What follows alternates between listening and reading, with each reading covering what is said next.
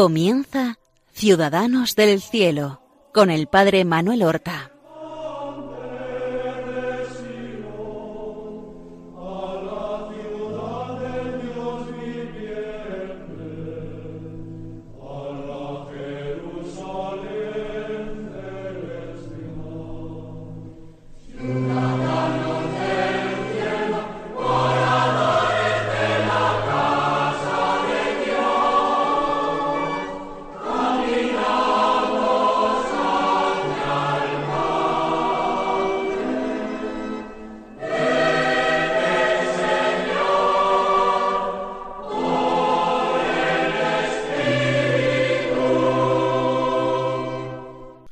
Buenos días, queridos amigos, oyentes de Radio María y seguidores del programa Ciudadanos del Cielo, un programa que comenzamos hoy como cada martes para acercarnos a la vida y a las virtudes de nuestros hermanos los santos, aquellos que son ya los ciudadanos del cielo, de la Jerusalén celestial.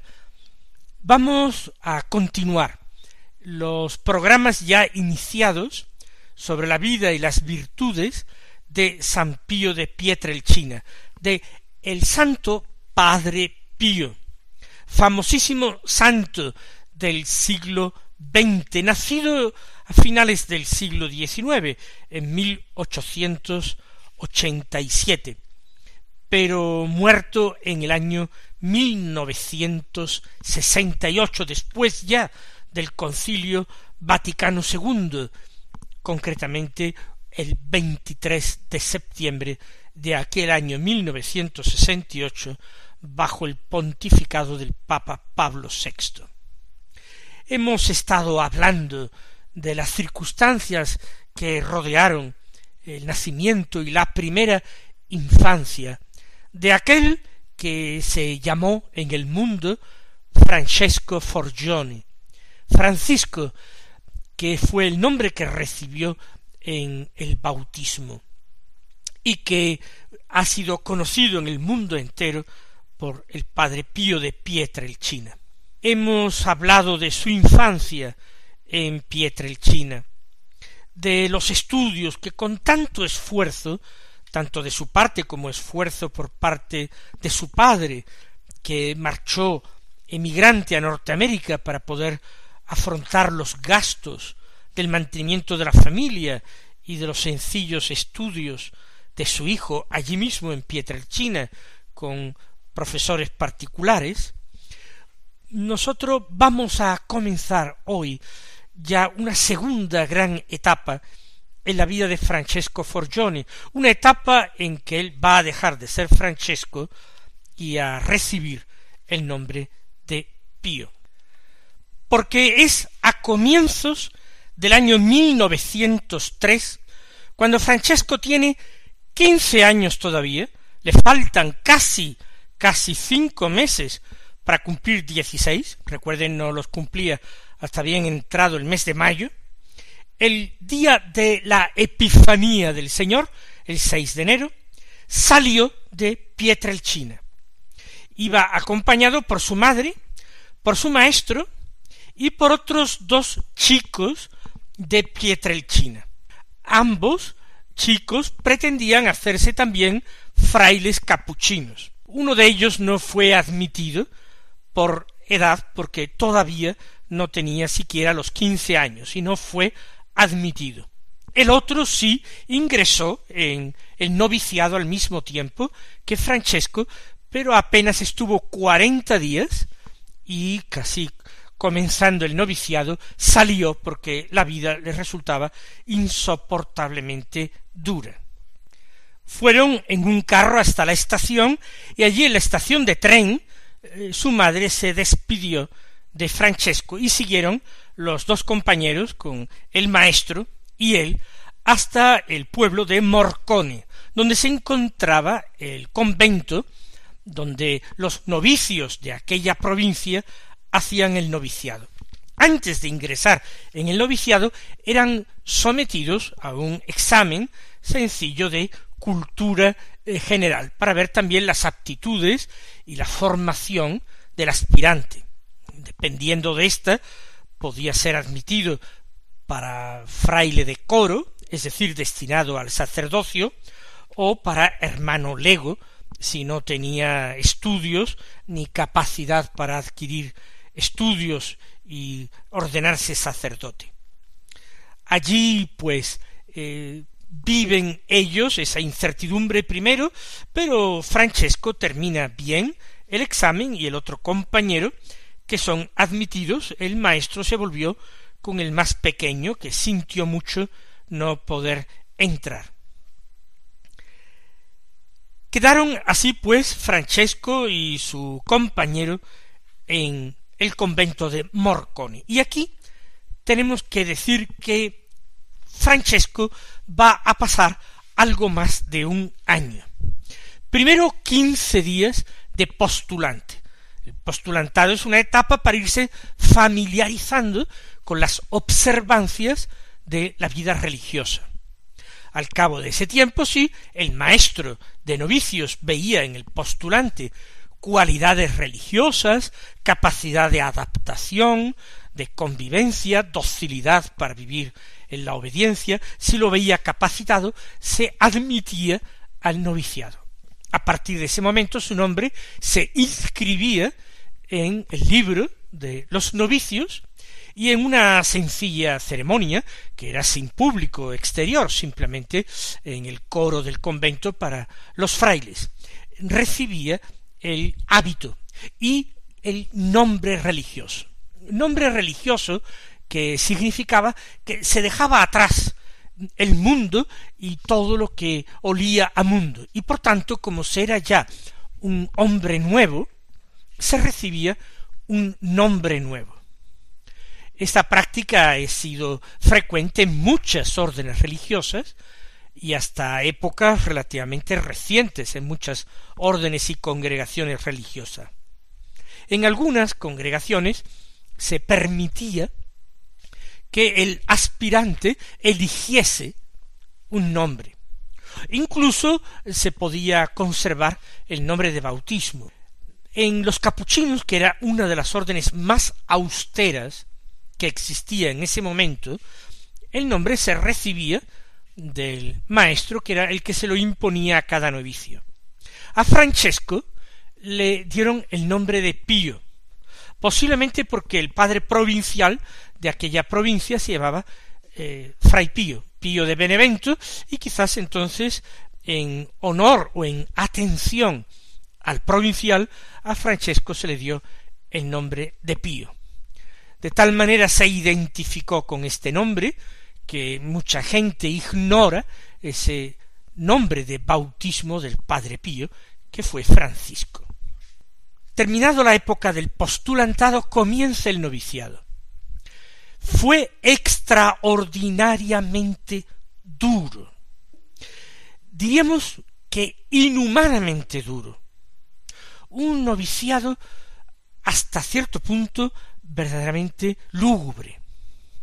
No porque el maestro de novicio fuera alguien sin entrañas, sin sensibilidad, o no estuviera en su juicio.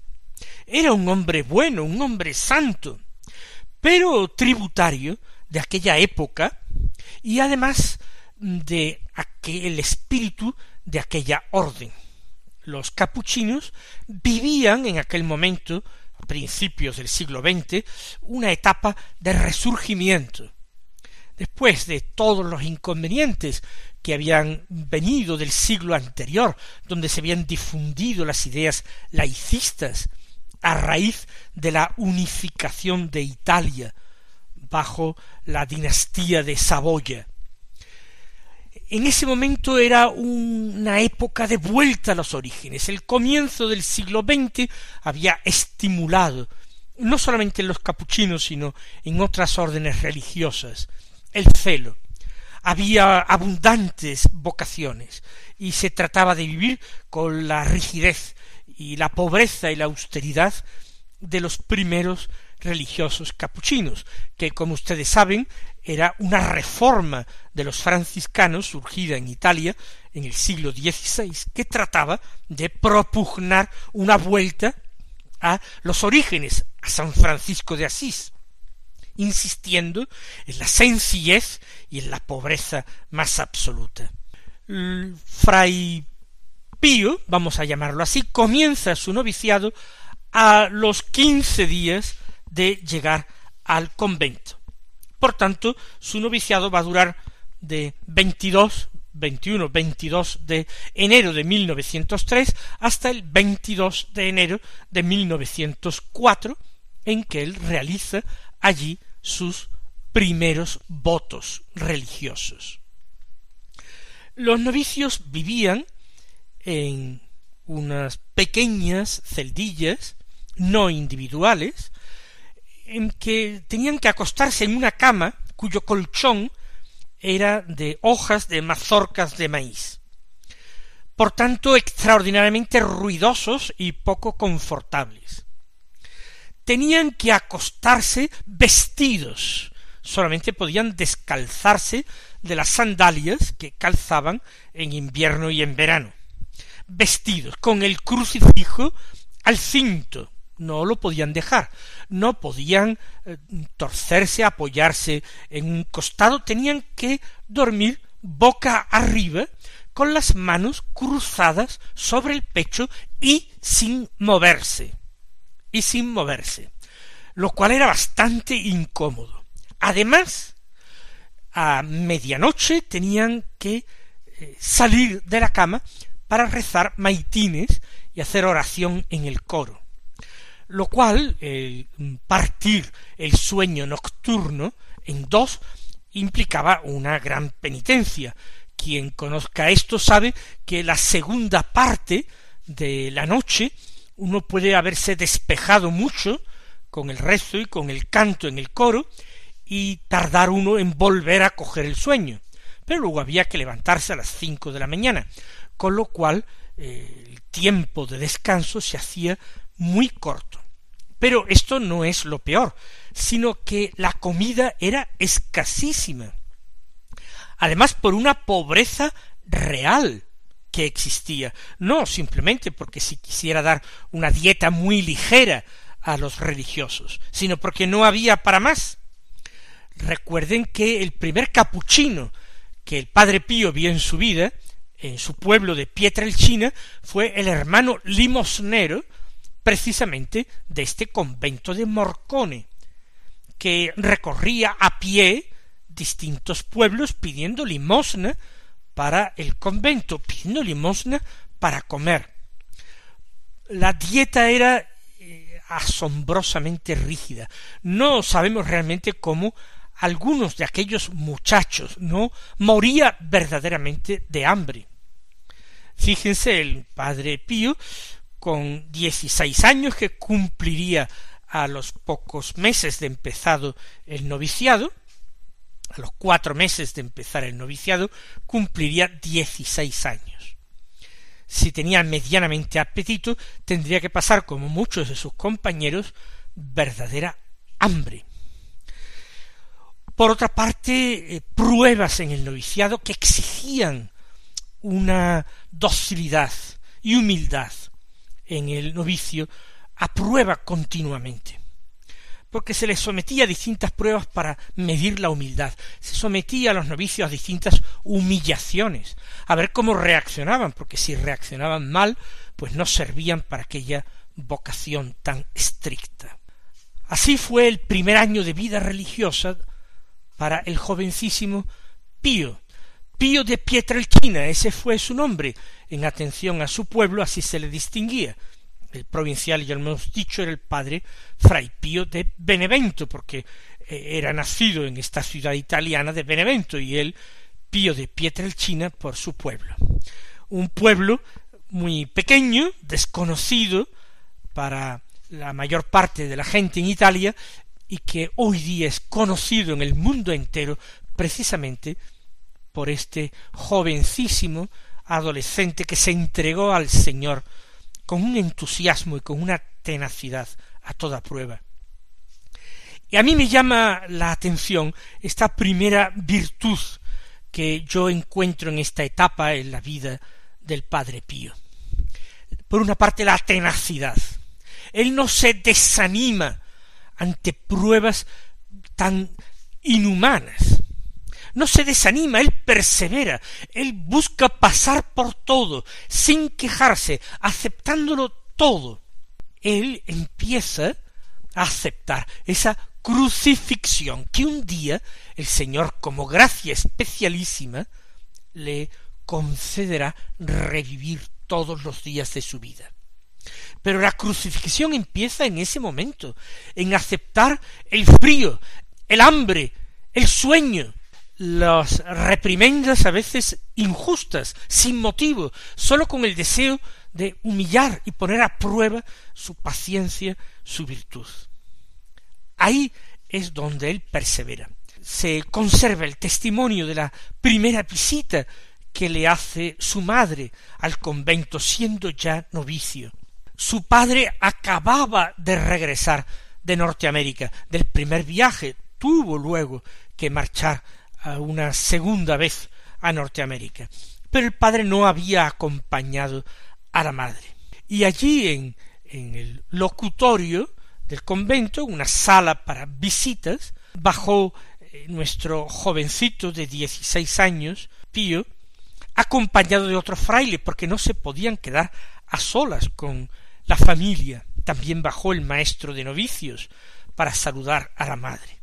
La madre iba, buena y sana mujer de pueblo y piadosa mujer de pueblo, contentísima con algunos regalitos, pero se encontró con un pío delgado demacrado, que no la miró en todo el tiempo de la visita, mantenía los ojos bajos, ante ese entusiasmo con que le hablaba su madre, le traía unos regalitos, contestó dando educadamente las gracias, pero distante, y la madre se marchó desolada.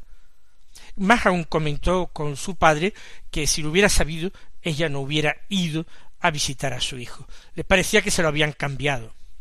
Claro que Pío de Pietrelcina tenía su corazón. No había pasado todavía demasiado tiempo, apenas unos meses, que su madre lo abrazaba y lo besaba y lo arropaba en la cama y hacían en su casa tantísimos sacrificios y esfuerzos por él. Pero él quería vivir estrictamente la regla y no se podía mirar a la cara a otras personas, menos a mujeres, aunque fuera su madre, y así mantuvo esa modestia. Él tuvo que contenerse. Él tuvo seguramente que hacerse violencia para estar así con su madre y dejarla partir así desolada. Pero conviene recordar que cuando nosotros estamos hablando de algo que se hace por Dios, por Cristo, entonces es mejor o hacerlo bien, hacerlo a fondo, hacerlo del todo, o no hacerlo, no quedarse a medias, no conformarse con la mediocridad. Así pues, admirable la tenacidad del joven Pío, la fortaleza, para no autocompadecerse sino para vivir la identificación con Cristo en todo eso. ¿Qué sería lo que sintió el Hijo de Dios, que había abandonado el cielo, el seno de la Trinidad, para venir a vivir con los hombres, y para pasar él mismo en la tierra hambre y sed, y para pasar frío y cansancio, y soportar continuamente humillaciones, ocultamiento, que nadie le conociera. Pío de Pietrelcina entendió esto perfectamente y quiso imitar a Cristo en su encarnación, en su vida oculta, perfectísimamente, como un día imitaría a Cristo en el huerto de los olivos en Getsemaní, orando al Padre, pidiendo que se cumpliera su voluntad, intercediendo por todos los hombres y ofreciéndose como víctima por la salvación de todos. Este es nuestro jovencísimo Pío de Pietrelcina con dieciséis años. No alarguemos más los detalles de este noviciado tan difícil, tan incómodo.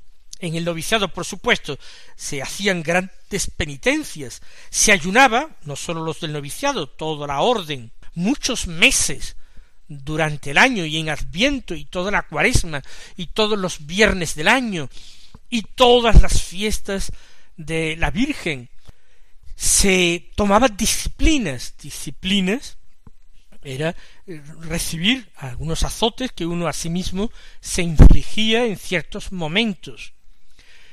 Además de toda esa austeridad de vida, había que decir las culpas públicamente para pedir perdón.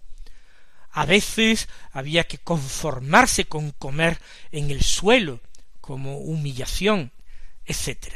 Un año después, después de haber superado con mucho éxito y que con realmente reconocimiento por parte de su maestro y el resto de la comunidad de la observancia y la fidelidad de este joven religioso, el 22 de enero de 1904, él hizo sus primeros votos, o votos simples, en manos del padre provincial, que, como ya hemos dicho, llevaba su mismo nombre, Pío de Benevento.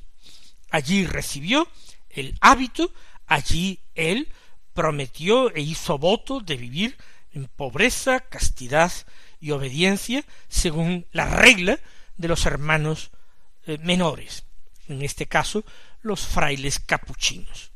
Y una vez hechos estos votos, tenía que comenzar una etapa de estudios.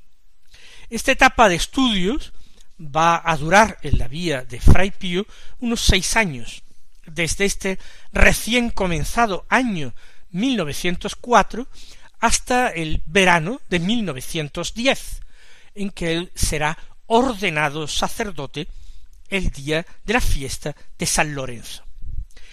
Estos seis años de estudio en la vida del Padre Pío no han sido demasiado estudiados. Sabemos dónde residió en cada momento. Pero el plan de estudios era muy aleatorio. Hoy día eh, la persona que estudia en un seminario o el que estudia en una facultad de teología tiene un plan de estudios muy determinado, con una serie de asignaturas, etcétera, que tiene que ir superando. Un religioso capuchino, a principios del siglo XX en Italia, iba estudiando en casas de la orden, pero no en grandes centros de estudio, casas poseedoras de buenas y grandes bibliotecas, con grandes y preparadísimos profesores de filosofía o de teología. Eran frailes con una mayor preparación, por supuesto, que estaban destinados a formar los estudiantes e impartirles pues las distintas asignaturas. Pero insisto, sin un plan de estudios previo. Por tanto, no conocemos exactamente cuál fue la distribución de los estudios en la vida del Padre Pío. Pero de esta, su vida de estudiante, y de las virtudes que practicó estos años, continuaremos hablando la próxima semana. Hasta entonces, recibid la bendición del Señor.